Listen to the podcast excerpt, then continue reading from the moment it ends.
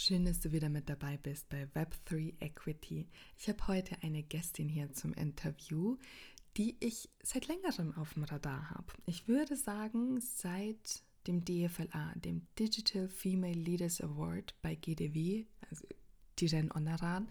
Und ähm, da sind wir uns auf LinkedIn begegnet. Und seither beobachte ich, was sie so tut. Und dachte mir, okay, jetzt ist wirklich Zeit, dass wir uns kennenlernen und dafür wollte ich einfach den Podcast nutzen. Also ihr seid jetzt mitten dabei, wenn wir uns kennenlernen und einfach mal so über uns und unseren Alltag sprechen. Und ich kann euch so viel versprechen. Wir haben über, also über ihr Unternehmen gesprochen, was unglaublich inspirierend und spannend ist, aber auch über den Werdegang, über Diversität und was alles Diversität inkludiert. Und deshalb, ich sag wie immer, wir steigen mitten ein. Viel Freude beim Zuhören. Es ist wirklich ein Gespräch, das mir nachhaltig, ja, das noch immer mit mir resoniert. Du bist, du bist heute in Hamburg. Wir hätten uns auch wirklich so face to face treffen können. Exakt, jetzt haben wir ein paar Meter irgendwie zwischen uns oder so, aber hey, mhm. ich fühle dich sozusagen. Trotzdem virtuell ja cool, dass das alles so geht, genau. Ja, vielleicht sehen wir uns ja heute Abend noch. Ich meine, das, das We3 Fish Event. Fish. Ähm, ja, genau. genau. Es ist halt einfach. Ich habe schon überlegt. Hm? Ja, ich habe schon überlegt, wie es in Stuttgart heißen würde. Wahrscheinlich äh, We3 Maultasche. Maultasche? Really? Ist das ist, ist Maultaschen? Sind ein Stuttgart-Thing? Amazing. Exakt. Siehst du, ich lerne, ich lerne immer was Neues. ja, hier, hier sind sie dann doch, also auch als ich nach Hamburg gezogen bin, ich musste so viele neue Wörter lernen. Also es sind ja jetzt bald neun Jahre, aber so, als, ich weiß noch, als, als, als ich mal zu mir gesagt hat, ah, gehst du jetzt zu der Fischköppe? Und ich guckte an, da dachte ich mir so, what the heck ist Fischköppe? Wo gehe ich hin? und weil, weil auch Köppe für mich einfach keinen Sinn ergeben hat, so, ne?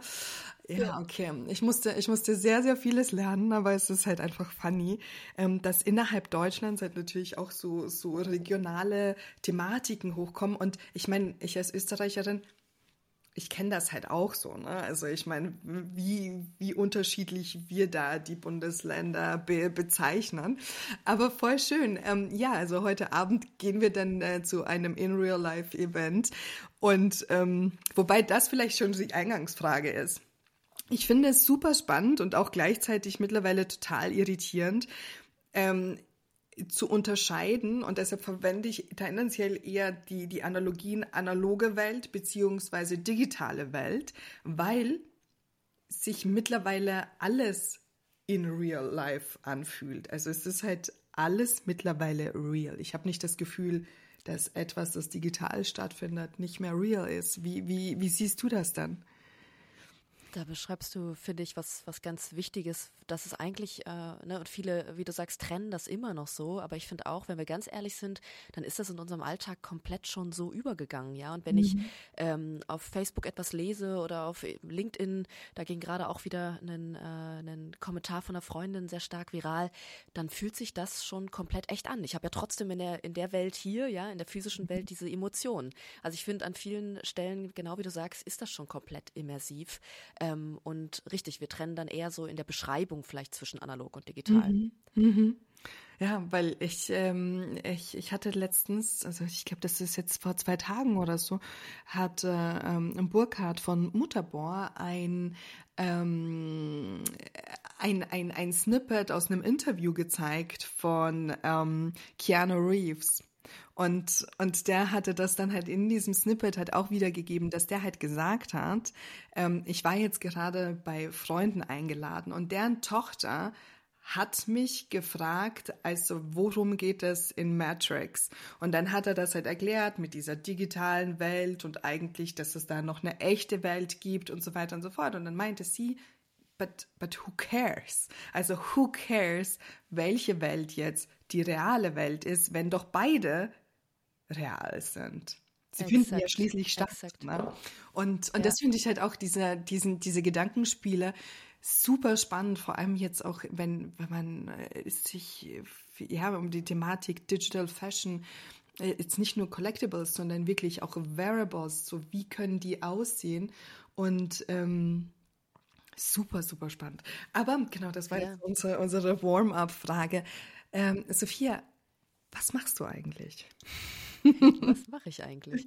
Ähm, genau, das frage ich mich selber manchmal, was tue ich hier eigentlich? Ähm, und äh, wenn ich es am Ende erstmal ganz übergreifend beschreibe, dann würde ich sagen, baue ich vor allem Brücken mhm. zwischen ähm, genau diesen Traditionswelten, die noch so sehr stark in Nullen und Einsen, also schwarz-weiß mhm. oder digital-analog denken und uns, ähm, jetzt würde ich mal von, von uns sprechen, die schon einen Schritt weiter sind und eigentlich diese Welten immersiv verstehen und vielleicht auch schon sich auf andere Szenarien einlassen. Und ich glaube auch trotzdem, wir beide können uns an vielen Stellen noch gar nicht vorstellen, wo das mhm. in Zukunft hingeht. Ne? Und du hast gerade eben ähm, noch die jüngere Generation angesprochen, die noch viel natürlicher damit umgeht. Mhm. Ähm, und genau, Who Cares sagt, weil es diese mhm. Trennung gar nicht mehr gibt. Und wo ich jetzt äh, diese Brücken baue, ähm, kommt aus der Automobilindustrie, ähm, vor allem an der Stelle, wo wir neue Technologie mit ähm, E-Mobility und grüner Energie verbinden. Mhm. Also das war so das, äh, wo ich vor zweieinhalb Jahren gestartet bin.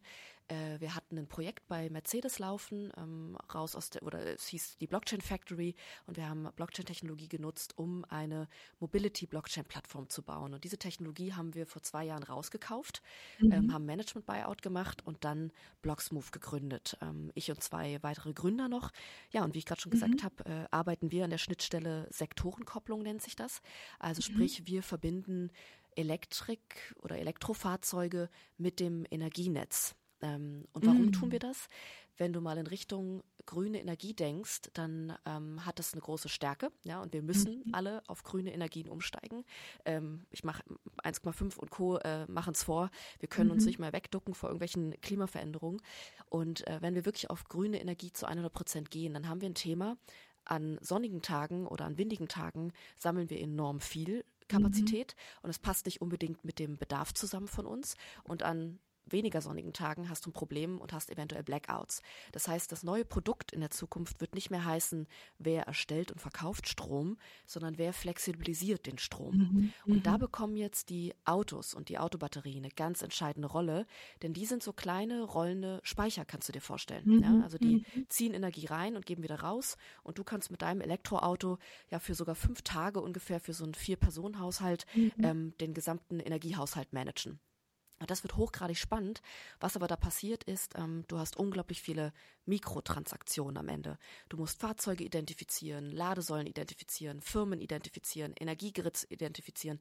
Also unglaublich viele Transaktionen und am Ende läuft doch irgendwas mit Payments, ja. Mhm. Und das ist das, was wir auf dem Blockchain-Layer tun. Ja, wir bilden sozusagen die Mikrotransaktionen ab, identifizieren die ganzen Assets und am Ende ähm, brauche ich dir nicht zu sagen, durch diese hohe Transparenz und auch eben diesen Timestamp, der nicht fälschbar ist sozusagen, der Transaktion, hast du einen hohen Grad an Audit-Proof, also mhm. für jedes Audit sicher, ähm, und das ist natürlich gerade im Energiebereich, wo es auch um Zertifikate geht, mhm. um Prüfungen geht, enorm wichtig. Und das vielleicht mal so aus der Metaebene dir geschildert, mhm. wo wir aktiv sind. Ähm, Backend-Technologie bauen wir de facto. Ist super spannend, weil das ist natürlich, ne, also ich, ich, wir hatten ja im Vorgespräch, hatte ich dir gesagt, dass ich jetzt doch sehr, sehr viele Jahre in der Automotive-Industrie gearbeitet habe und, und dass das halt ein Thema ist, das uns halt natürlich begleitet, weil vielen nicht bewusst ist, wie Energien dann verarbeitet werden und welche Wege sie nehmen. Und natürlich, ich meine, wenn ich überlege, wann ich das erste Elektrofahrzeug gefahren bin und wann ich das erste Mal gefahren bin, so dass es Spaß gemacht hat, weil du halt wusstest, so du wirst dann deinen Ladesäulen versorgt und hast jetzt nicht äh, eine Ladesäule, wo du ähm, acht Stunden laden musst, um, um wieder einen Ladezustand zu erreichen, der dich fortbewegungsfähig macht, ist das natürlich ein ganz wichtiges Thema, dass man ähm, das einerseits transparent gestaltet, weil diese Energiezertifikate, wir hatten unzählige Diskussionen zu, zu CO2-Zertifikaten, Energiezertifikaten, wie oft die doppelt, dreifach, zehnfach verkauft wurden. Und Exakt. dann aber eben auch die Thematik, gewisse Dinge halt eben einschätzen und dadurch halt steuern zu können. Weil was natürlich stimmt, mhm. ist, es sind halt einfach alles kleine Batterien, die dann beladen werden können. Und, und ähm, das bedeutet aber auch, ihr, ihr seht dann oder eure Technologie macht sichtbar, wo überschüssige Energie verfügbar ist und wo die dann am ehesten angezapft und verteilt werden soll? Oder wie kann ich mir das vorstellen? Exakt, also voll die, voll die richtige und gute Frage. Und am Ende, ähm, und das ist ja immer so, was so ein bisschen manchmal auch das, die Unsexiness von Blockchain ist, wir liegen halt als Protokoll unten drunter. Ne? Ich versuche es mhm. mal so ein bisschen zu vergleichen wie in Web 2 das HTML-Protokoll. Mhm. De facto verstehen die wenigsten, was dieses Protokoll bedeutet. Wir haben gelernt, wie wir darauf mit Applikationen umgehen können. Und genau das wird auch auf unserer sozusagen, auf unserem Layer passieren, dass Firmen Applikationen bauen, die dir genau das anzeigen, ja, die mhm. äh, mit künstlicher Intelligenz dir danach auswerten, wann hast du jetzt zu laden, wann sollte am besten sozusagen der Schalter umgelegt werden, damit du auch morgens mit deinem Auto irgendwie nach Berlin fahren kannst zum Beispiel. Mhm. Zum Event. Und das sind natürlich Dinge, ähm, wo wir mit anderen zusammenspielen. Also, und das macht es so schön, aber eben auch so komplex. Am Ende sind ganz, ganz viele Contributors mit in diesem Netzwerk drin. Ne? Wirklich von denen, die die Hardware produzieren, wir als so ein Operation System, kannst du dir vorstellen, als so ein Layer unten drunter. Und dann hast du natürlich noch viele Firmen, die genau wie du gerade sagst, Applikationen obendrauf bauen, die dir dann mhm. anzeigen, ah, okay, Pool Nummer eins darf angezappt werden, Pool mhm. Nummer zwei vielleicht jetzt nicht, weil der ist gerade irgendwie kurz vom, vom, vom Leergehen, ja. Ähm, und das sind genau die Dinge, die nachher am Ende smart zusammenspielen müssen, ja. Plus dann noch Photovoltaik, Wärmepumpe, mhm. alles Mögliche, was noch irgendwo in deinem Haushalt mit drin steckt. Und richtig spannend wird es ja, wenn wir die großen Flotten mit reindenken in das mhm. Ganze. Ja, also Postflotten, Krankenhäuser, ähm, große äh, Gebäude, die auch noch mit produzieren und mit einspeisen in das Netzwerk. Ähm, und das finde ich zeigt immer für mich, warum am Ende eine kluge Technologie dahinter liegen muss, weil du wirst so unglaublich viele mhm. Sources haben, also Stellen haben, wo Energie eingespeist und gebraucht wird und gespeichert wird. Das ist halt ganz anders als jetzt, wo du vier große Firmen in Deutschland hast, die sich halt irgendwie so äh, Deutschland in vier Teile schneiden und dann hast mhm. du die Tenets, die 50 Hertz und Co., die irgendwie mit ihrem Energienetz äh, verteilen. Das wird halt ganz anders in Zukunft sein. Genau. Amazing. Also die, unsere Zuhörenden, die, die, die sehen das ja nicht, aber ich bin die ganze Zeit am Nicken, weil ich so, ah ja, okay, I, I got it, ich habe es verstanden, okay, alles klar. Es ist so wichtig, weil es ist halt einfach so wichtig. Ich weiß natürlich, für viele findet das irgendwie abseits statt, weil man sich gar nicht so sehr im Alltag mit all diesen Thematiken beschäftigt. Aber ähm, ich, wie gesagt, so durch, durch die, die, die letzten Jahre und die entsprechenden Herausforderungen gucke ich da natürlich auch immer wieder dahinter und gucke mir an, ah, okay, was passiert da? Warum passieren da Dinge? Was passiert nicht? So, ne? Und, ähm, genau. und, und wie wichtig es halt sein wird und auch schon ist, Energie sinnvoll zu verteilen, weil wir haben ja auch wahnsinnig viel ungenutzte Energie, die dann halt einfach. Exakt. Äh, weil gespeichert halt wird halt einfach nicht, ne? Genau, ja. und ich finde, äh, du hast ja schon auch gesagt, äh, du kommst aus Österreich und ich finde es mhm. total verrückt. Ähm, die grünen Energiepreise sind immer noch negativ, also man macht eher Verlustgeschäft äh, in dem Ganzen, weil genau wie du sagst, wir haben noch keine klugen Speicheroptionen. Das mhm. heißt, was tun wir als Deutschland? Wir verkaufen ähm, in die Bergregion, ja, nach Österreich, äh, Schweiz, Frankreich verkaufen wir Strom für viel Geld. Die mhm. kaufen uns den ab und pumpen dann Wasser hoch und runter, ähm, mhm. weil sie halt ein paar Berge mehr haben als wir, um äh, diesen, diesen Energieüberschuss wieder auszugleichen an sonnigen Tagen. Und mhm. ich denke mir so, wie, wie ridiculous ist das eigentlich? Aber weil wir halt nicht ja. noch nicht die Kapazität aufgebaut haben und diese Speicheroption aufgebaut haben. Und am Ende, genau wie du sagst, dieses kluge Netz, ja. dass das irgendwo auch sinnvoll verteilt wird. Ähm, und am Ende gehört dann noch viel mehr dazu, Ängste den Menschen zu nehmen, weil mhm. was ich immer so höre, ja, was ist denn aber jetzt, wenn ich dann morgens losfahren möchte und Mist, jetzt hat mir der Nachbar gerade meine Energie aus dem Auto getankt, so ungefähr, ja ja, verstehe ich, kann man erstmal sich so vorstellen. Ähm, am Ende wird das ja genau eben durch kluge AI, mhm. durch ähm, eine komplexe Vernetzung ähm, reguliert werden. Ähm, und man fragt dich natürlich vorher und äh, eventuell, mhm. wenn du zustimmst, kannst du sogar noch irgendwo einen Benefit oder ein Incentive oder irgendwas verdienen mhm. damit, weil du gerade deinem Nachbar jetzt eben ähm, den Strom rüberreichst, so ungefähr. Ne? Mhm.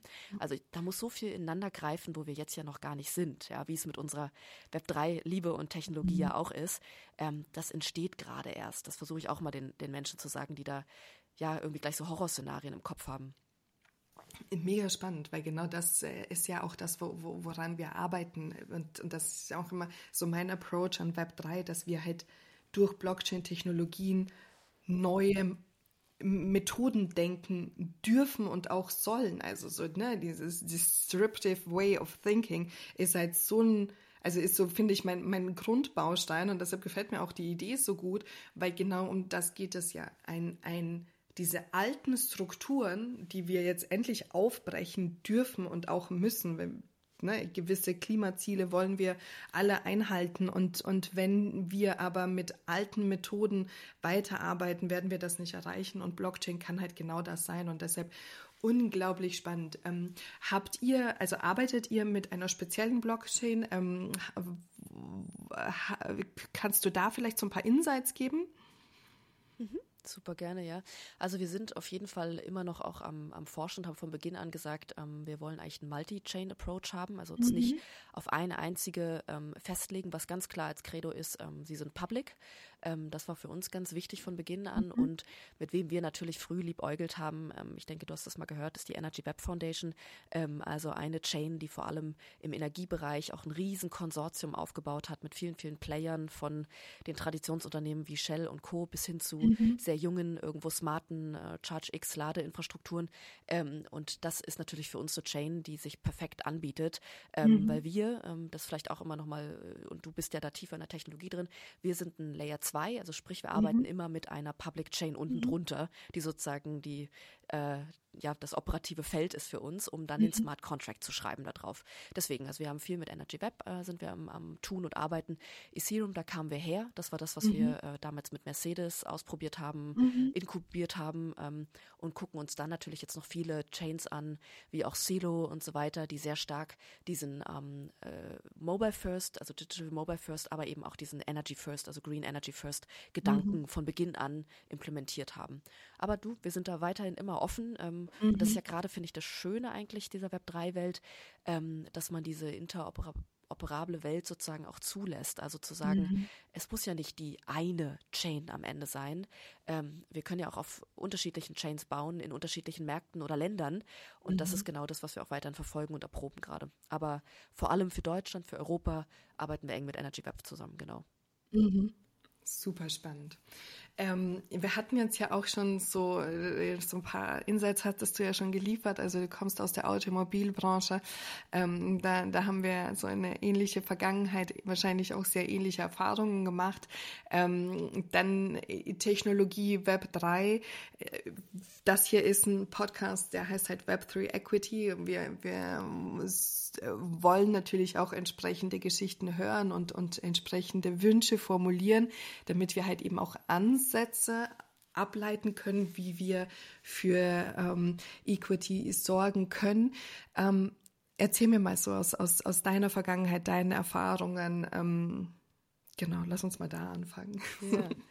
Also mega wichtig und ähm, ich weiß, viele können es auch nicht mehr hören, das Thema, aber ich finde es unglaublich gut, dass du auch gerade dich dem widmest und weiter ähm, Botschaften stresst, in die Sichtbarkeit gehst. Das ist unglaublich wichtig, weil wir sind da genau, wie du sagst, so weit weg von irgendeiner Gleichheit. Also ich denke, du wirst es ja genauso sehen, wenn du, egal ob Automobilindustrie oder jetzt in der Tech-Welt unterwegs bist. Also ich habe wochenlang Meetings, wo ich wirklich die einzige Frau bin, äh, mhm. äh, dann auch noch die einzige mit, mit Farbe, so mhm. ungefähr. Und ähm, mhm. ich liebe das. Also ich, es ist ja auch, du bist, du fällst auf, was ja auch gut genutzt werden kann. Es ist ja nicht immer nur, nur negativ alles. Aber ich wünsche mir halt auch viel mehr coole Socken wie dich an den Tisch. Ähm, und ich glaube, da haben wir noch einen langen Weg.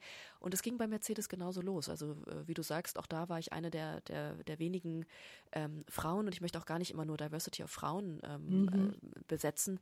Es ist eben einfach sehr männlich, weiß und eine gewisse Altersspanne von irgendwie 45 bis 65 mhm. geprägt. Das ist so einfach der Tisch, wie er meistens besetzt ist.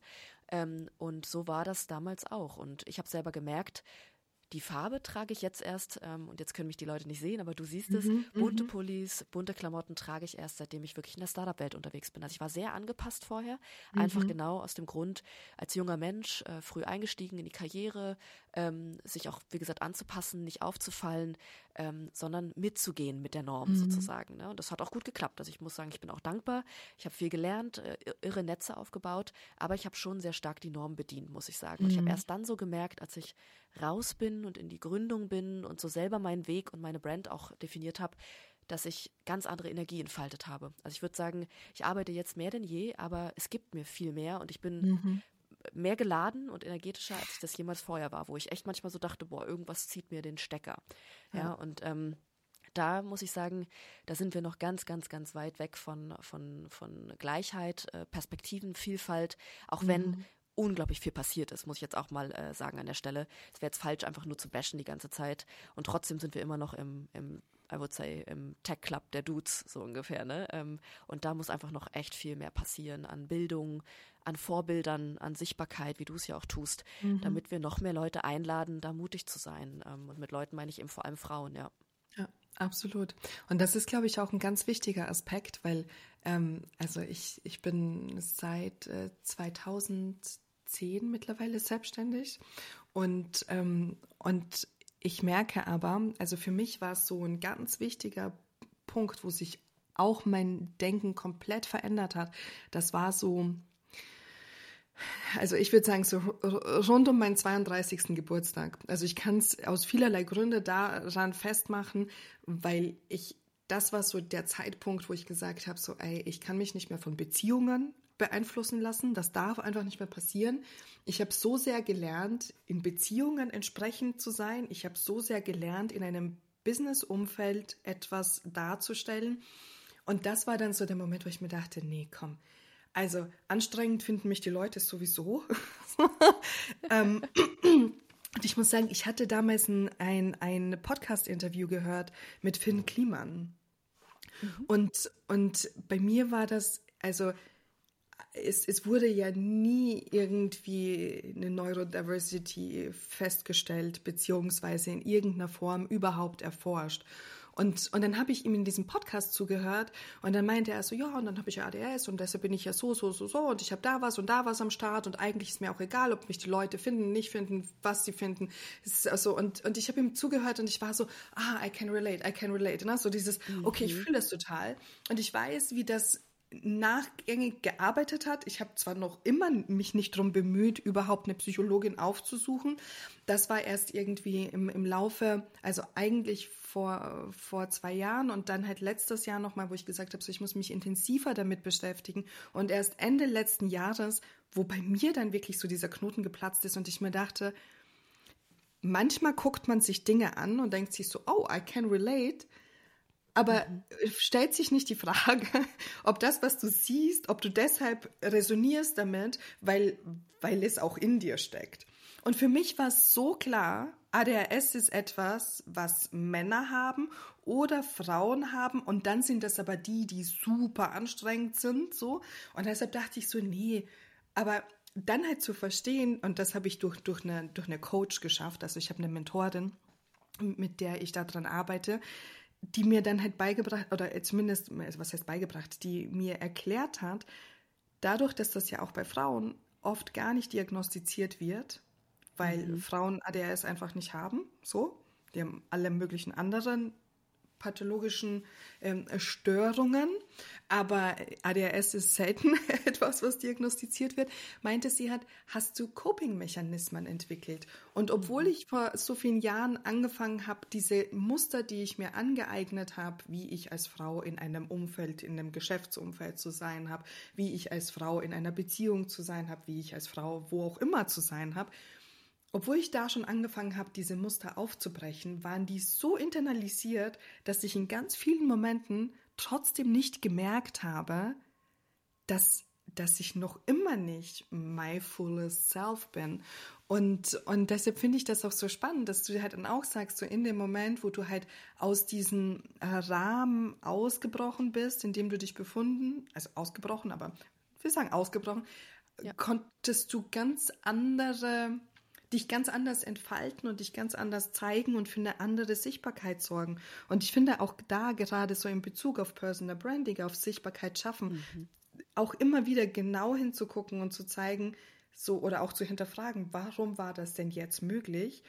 Und ähm, was was schiebt das denn an? Also was ist jetzt so dein persönliche, deine persönliche Motivation, um diesen Part zu entwickeln. Super spannend. Voll schön, dass du das erzählt hast. Exakt. Total, aber auch danke, dass du es doch mal unterbauerst, weil ich fand auch, ich habe auch, glaube ich, letztens das einen hervorragenden Post dazu gemacht, nämlich genau zu dieser Neurodiversität. Und das finde ich mhm. einfach nochmal schön, deswegen danke, dass du es auch hier nochmal reinbringst, diese Vielfalt von Diversität auch nochmal anzusprechen. Ne? Mhm. Wir nageln uns immer sehr schnell fest auf das Männlein-Weiblein-Ding mhm. ähm, und es gibt aber so viel mehr. Und richtig, am Ende geht es aber immer darum, ähm, wie wurden wir, du hast Coping gesagt, ne? Ähm, wie wurden mhm. wir vielleicht auch systemisch irgendwo ähm, geprägt, äh, gebildet, mhm. äh, erzogen, irgendetwas einzunehmen ähm, in Systemen, ähm, uns anzupassen. Und ich glaube auch, da sind wir Frauen besser. Nicht unbedingt gut, dass wir es tun, aber wir sind ja. gut darin, uns anzupassen. Und äh, mhm. äh, wie brechen wir sowas wieder auf? Oder wie fühlt man es überhaupt? Oft, wie du sagst, sind wir jahrzehntelang, vielleicht sind Mensch, Menschen sogar ein Leben lang in diesen Strukturen und mhm. brechen gar nicht aus. Ne? Ähm, und ich bin auch sehr dankbar, dass ich den Schritt dann gewagt habe, dass bei mir viel zusammenkam. Und bei mir war es halt auch eben, ja, ich würde einmal sagen, so eine innere Kraft, die echt so stark geschrien hat, du musst jetzt mal was anderes machen, du willst jetzt mhm. was eigenes manifestieren. Ähm, fast, ja, ist wahrscheinlich so ein bisschen auch der narzisstische Zug, diese Liebe irgendwie was eigenes zu, zu rocken. Das war meine starke Antriebskraft. Und bei mir kam dann ähm, Schicksal einfach mit dazu oder, oder Krise, sagen wir so, was ja auch ja. viele sagen weil ich einfach ähm, selber sehr krank geworden bin und an Krebs erkrankt bin und für mich mhm. diese Endlichkeit im Leben nochmal mhm. ähm, so, ja, was ganz Neues erzeugt hat, wo ich sage, hey, wir sind nur limited time hier auf diesem Planeten, ne? mhm. ne? Und ähm, ich möchte daraus echt das Vollste machen an allen Ecken und Enden, ja, und nicht irgendwo angepasst rumlaufen, weil mir jemand anders sagt oder das System sagt, wie ich zu sein habe. Und das war für mhm. mich auch nochmal so ein Momentum, wo ich gesagt habe, warte, lass nochmal hinterfragen, wo warst du unterwegs? Und wie gesagt, mit großer Dankbarkeit. Also ich bin, mhm. habe nie bereut, wie ich auch ähm, die ersten sieben, acht Jahre meines Berufslebens so mehr im Corporate unterwegs war. Mhm. Bin aber jetzt trotzdem auch dankbar, ähm, The Wild Startup Life irgendwo zu erleben. Und auch, und auch die Seite ist nicht nur bright, ne? das muss man auch sagen.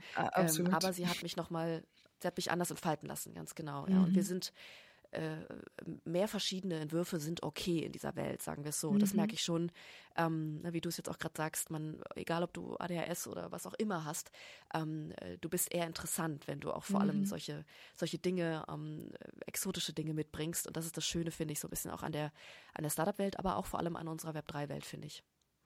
Total. Und vielleicht auch zu verstehen, dass du in, mit gewissen Früher hätte ich gesagt Einschränkungen, heute sage ich mit, mit äh, ge ge gewissen ähm, Persönlichkeitszügen, die du halt einfach mitbringst, nicht überall reinpasst. Weil natürlich, wenn du eine, ich sage jetzt mal, sehr kreative Gedanken fasst und, und dir aber schwer tust, Dinge zu vollenden, bist du in der Corporate Welt nicht, Welt, Welt nicht überall in jeder Position stimmig, weil natürlich die Teams miteinander arbeiten können müssen. Aber es gibt halt Positionen und, und äh, die diese Kreativität zulassen. Aber dafür müssen wir halt einfach das Bewusstsein schaffen.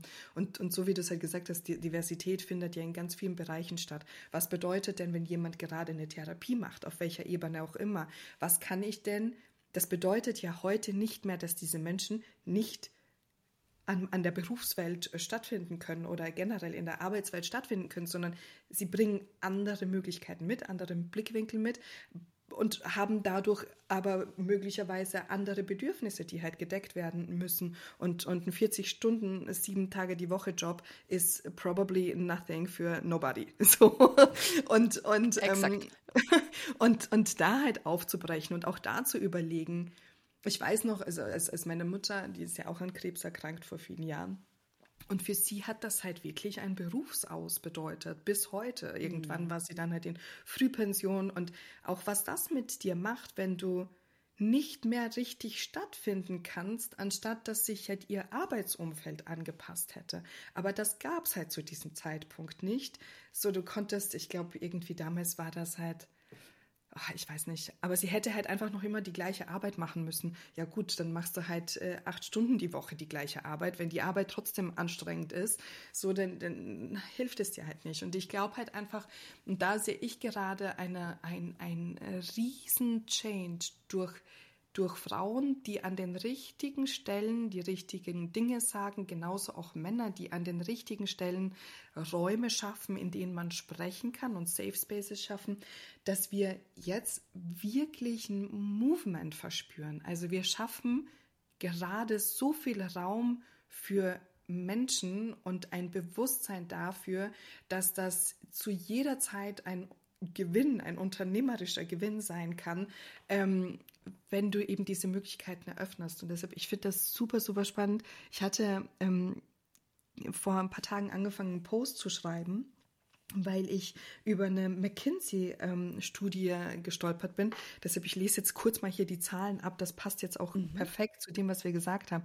Also 195 äh, countries in the world und not a single achieved gender equity. Also 195 Länder und in keinem gibt es Gendergleichheit. Und da sind wir jetzt nur wow. bei Gendergleichheit. So, was halt wirklich, also sich diese Zahl mal auf der Zunge zergehen zu lassen. In 2015 hatte nämlich McKinsey eine Studie veröffentlicht, in der sie gesagt haben, more than less, dass wenn ähm, äh, Frauen den gleichen Zugang zu Ressourcen hätten ne, und, und die Chancengleichheit hätten, überall equal, also gleichberechtigt mitpartizipieren zu können, dann ähm, würde das so viel Value, oh mein Gott, ich lese jetzt gerade einen englischen Text, so viel Value ähm, äh, uns bringen wie United States und äh, China gemeinsam. Also wow. diese Power, die dahinter steckt, also in ein paar Tagen kann man diesen Beitrag dann auf LinkedIn lesen und teilen. Sehr so. cool, ja. Aber zu, zu, zu realisieren, was das halt bedeutet. Und deshalb ist es mir halt auch so wichtig, in diesem Podcast mit Frauen zu sprechen und zu zeigen, so das, was du ja machst und das, was du ja auch mit deinem mit deiner Gründung erkannt hast, ist ja auch der Impact, den man plötzlich hat. Weil auch das ist Value. Wenn Strom nicht mehr verschwendet wird, dann ist das ein Plus. so. Und ähm, plus ganz viele andere Dinge, die du jetzt natürlich da noch leistest. Aber ähm, unglaublich spannend. Ähm, ja, voll gut. Aber danke, dass du es doch mal so mit, mit Zahlen untermauerst, weil ich finde, da äh, wird es dann für viele auch einfach so greifbar, die halt immer wieder sagen, mhm. ich kann es einfach nicht mehr hören, so ungefähr. Ähm, und richtig, wir sind da noch so, so weit, äh, so weit weg. Ähm, und äh, du, du sagst es, wir wollen doch am Ende eine Wirtschaftskraft und noch mehr Menschen mhm. ansprechen. Und äh, da müssen wir nun mal Männlein wie Weiblein mit reinnehmen, mhm. weil dann mhm. haben wir einfach viel mehr Kunden, Kundinnen, die auch irgendwo ja. Produkte kaufen, ja. Und mhm. das finde ich auch immer wieder so, so wichtig, sich das klar zu machen. Aber ja, du hast Ressourcen angesprochen und den Zugang zu Ressourcen. Und das ist natürlich, da leben wir natürlich hier auch in der Blase. Ne? Ich meine, uns mhm. es einfach unglaublich gut hier. Wir haben Zugang mhm. zu Bildung, wir haben das Privileg der Sicherheit. Wenn wir da in andere Länder, du hast gerade irgendwo die Zahl mhm. der 195 Länder genannt, wenn wir da reingucken, da haben so viele gar keinen Zugang, nicht zu finanziellem, nicht zu Bildung, Männlein wie Weiblein. Und ich finde, das ist natürlich nochmal die Chance, A, durch, durch Podcasts wie deinen oder auch, wir haben jetzt mit Tech Education auch genau mhm. das Thema Bildung für Frauen nochmal aufgemacht, mhm. ähm, um eben auch Non-Techies, also Leute aus komplett den äh, aus dem Kiezshop irgendwo in Hamburg oder mhm, Berlin, mhm. jemand, der damit gar nichts zu tun hat, einzuladen, mal in diese Welt reinzugucken, sich dafür zu interessieren und vielleicht zu fragen, was kann ich da für meinen Job oder für meine mhm. Welt daraus äh, vielleicht machen und formen.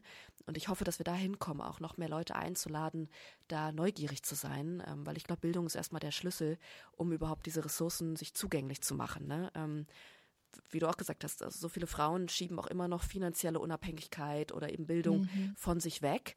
Äh, das ist so ein Männerding. Nein, verdammt, ja. Und das mhm. versuche ich aber auch den, den Frauen immer zu sagen.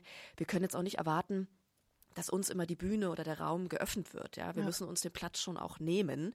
Ja, ja so wie du es tust, wie ich es tue, müssen wir uns da auch hinsetzen an diesen Tisch. Sonst ähm, kannst du lange warten, bis einer den Stuhl frei macht. Das finde ich auch wichtig. Also jetzt nicht immer nur zu sagen, ja, wir müssen die Frauen und endlich mehr Frauen, mhm. müssen wir uns auch echt mit einbringen und uns zeigen, ja. Ähm, und klar, das macht verletzlich, das mhm. macht manchmal auch Angst, ähm, mhm. aber ich glaube, es ist auch eine Riesenchance, ja.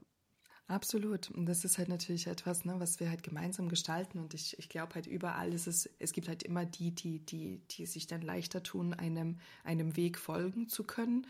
Und, und ähm, ich, ich denke mir, ne, etwas vorzuleben kann ja auch eine positive Wirkung haben. Und ich meine, wir, wir haben uns ja über den Digital Female Leaders Award ähm, kennengelernt oder beziehungsweise sind darauf auf, aufeinander aufmerksam geworden. Auch das, du, diese Sichtbarkeit kreiert halt neue Blickwinkel, so dass, und, und das müssen wir halt auch verstehen, ein, ein, eine strukturelle Diskriminierung bedeutet für viele halt einfach, dass die gar nicht wissen, dass sie dahin gehen dürfen. so.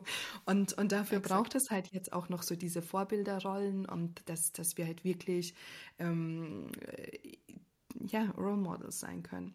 Ähm, ich, ich würde, ich, wir, wir, sind, wir sind bei den 30 Minuten. Ich würde dir noch eine abschließende Frage stellen. Und zwar, wenn du dir von Status quo heute aus etwas wünschen könntest, was jetzt 2023 passiert, ähm, was wäre das?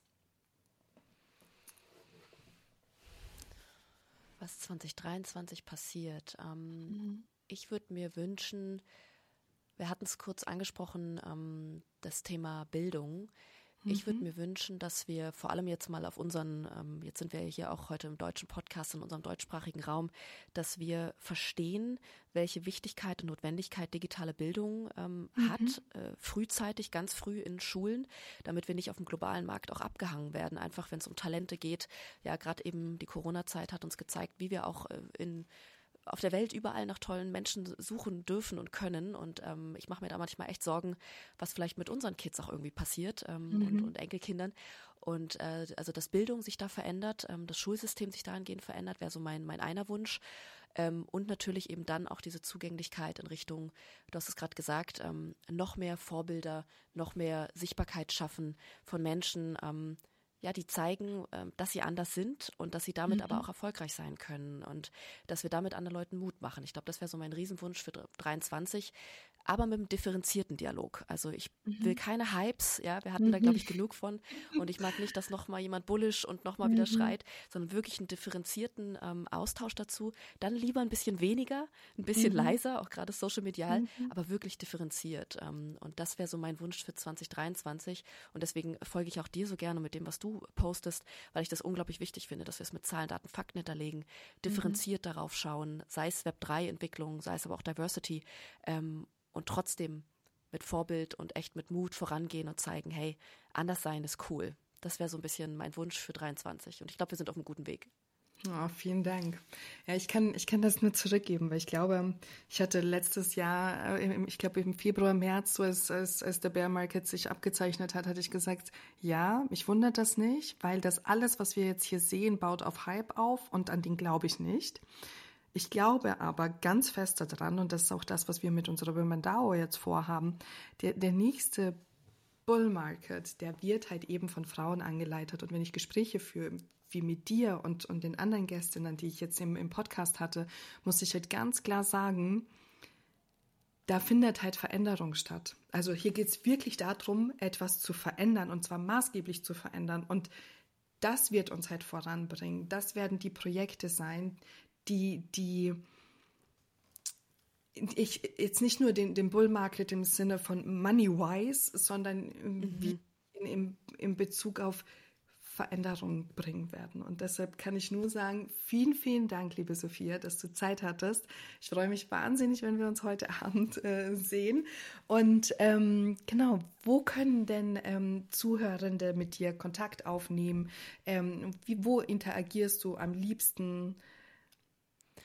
Genau, am liebsten. Ähm, bei LinkedIn würde ich sagen, Insta ja, und doch auch auf Twitter und Telegram. Also äh, eigentlich mhm. kann man mich überall finden. Das ist ja so ein bisschen mhm. äh, das, was wir ja auch bespielen und bedienen, dass wir eben viel auch in Telegram, Discord arbeiten und so weiter. Aber ich glaube, am, am einfachsten wird es wahrscheinlich bei LinkedIn, einfach über Sophia Rödiger.